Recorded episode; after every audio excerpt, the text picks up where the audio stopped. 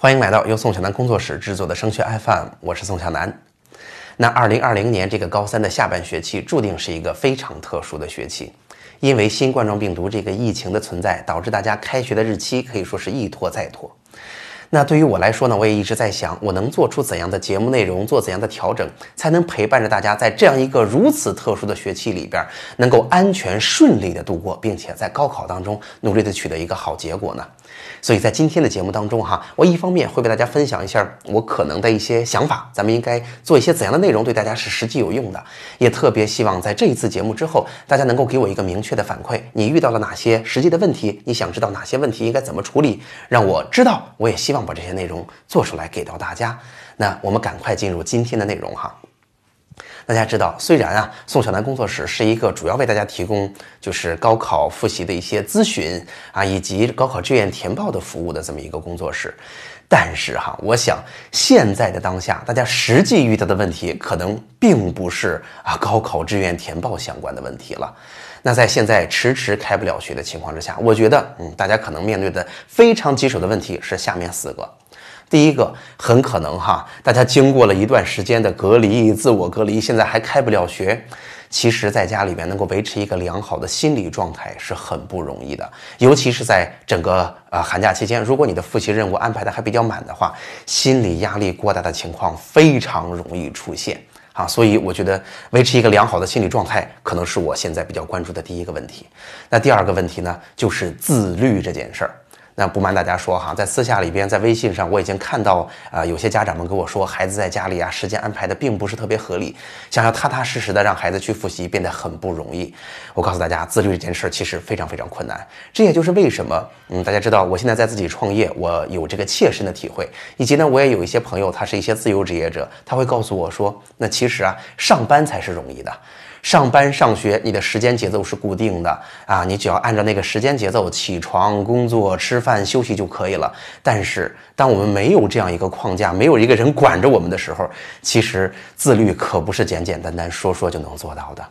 那第三，我想说的就是咱们现在这个上网复习的状态哈。大家知道，虽然有些学校可能会嗯不耽误这个时间已经开学了，但是在我因为我作为一个教育的从业者吧，我的理解，其实教育两千来年几乎就形式上没有变过。就是封闭空间啊，在一个教室里，一个优秀的老师啊，他非常有个人魅力，非常有这个专业能力。然后胡萝卜加大棒，就是一边给孩子鼓励，一般还一边还需要用作业、用卷子、用考试去给大家一定的考核，这才是一个足够好的学习模式。但是现在大家都在家里了，天天盯着屏幕，我告诉大家，我认为集中注意力是一件非常难的事情。所以啊，怎么在这样一个状况下能够维持好一个不错的学习的质量？也是很难的。那第四呢？我觉得大家真正的考验还有一个，就是在学校里边，很可能我们每一个阶段，老师会及时的开班会，去给大家说我们这一个阶段的复习任务是什么。那在家里，天天时间也被打乱了，学习的形式也不是足够有吸引力的情况之下，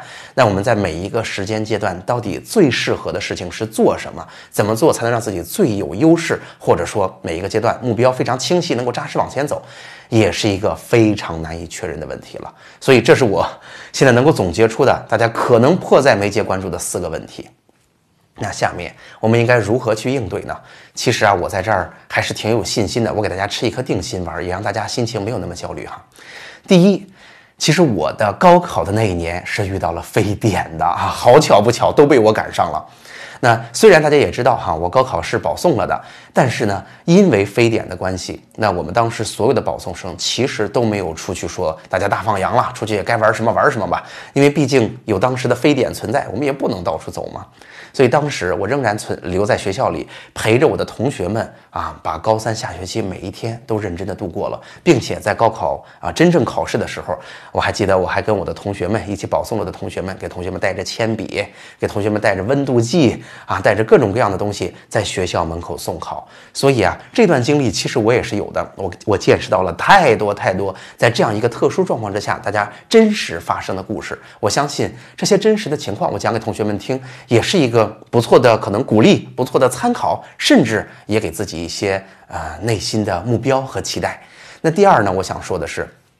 其实哈，咱们在面对困难的时候，办法永远比困难多。这就像我们在线下跟大家做高考的咨询的时候，大家会发现，我虽然不是学科老师，那我为什么会经常能够帮到同学们呢？就是遇到一个问题，咱们认真的去思考。那我现在也在做着这个行业，我已经做了小十年了。那每一年的同学们都遇到哪些问题？他们是怎么想的？我们应该怎么去解决？应该怎么想办法？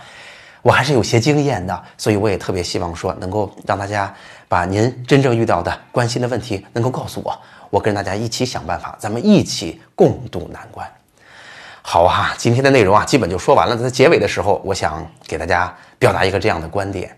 那其实，在平常高考线下咨询哈，面对的这样的情况还是挺多的。一般呢，在经过了一个半小时、两个小时的咨询之后，同学们都会发现，哎，我可能帮助他解决了啊，他现在遇到的一个很大的问题，他感觉挺好的。家长通常会问这么个问题：那宋老师，以后我再遇到问题，是不是随时还可以找到你？那遇到这种情况之下，我的反应啊，我当时或者在那种场合下，大部分的回答是，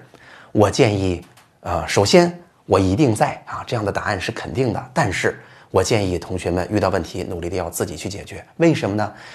我的目标是不让大家在心理上对我产生依赖感。但是我认为，在这样一个特殊的啊状况之下，特殊的学期当中，我的答案产生了变化。现在我的想法是在这半学期里边，您如果在我的群里啊，您如果可能啊，当然也有一对一的家长啊，志愿填报的家长已经问过我了。既然我们在一起。那我特别期待的是，如果您遇到了什么新的问题，如果遇到了什么样啊孩子遇到的，无论是学习上的还是心理上的各种状况，您尽可以依赖我，您尽可以在群里，在我的个人微信号上，在我的节目下边提给我，我特别愿意跟您共同思考，共同解决问题。希望在这一学期里边，我也能够通过自己的工作，能够帮助到大家，能够尽一份力，让大家一起度过这样一个不寻常的高三下学期。好，那今天的内容就到这儿了。这也是我们高三下学期的第一期节目，我们这个不同寻常的学期就正式开始了。那希望啊，大家能够给我一个积极的反馈。还是那话，节目最后是我的个人二维码。如果大家觉得这样的内容未来会很有用，您也可以把我们的内容分享给其他需要的同学和家长们。今天的节目就到这儿了，让我们共同面对这个神奇的学期，我们一起安全顺利的度过这样一个高三吧。好，我们下期再见。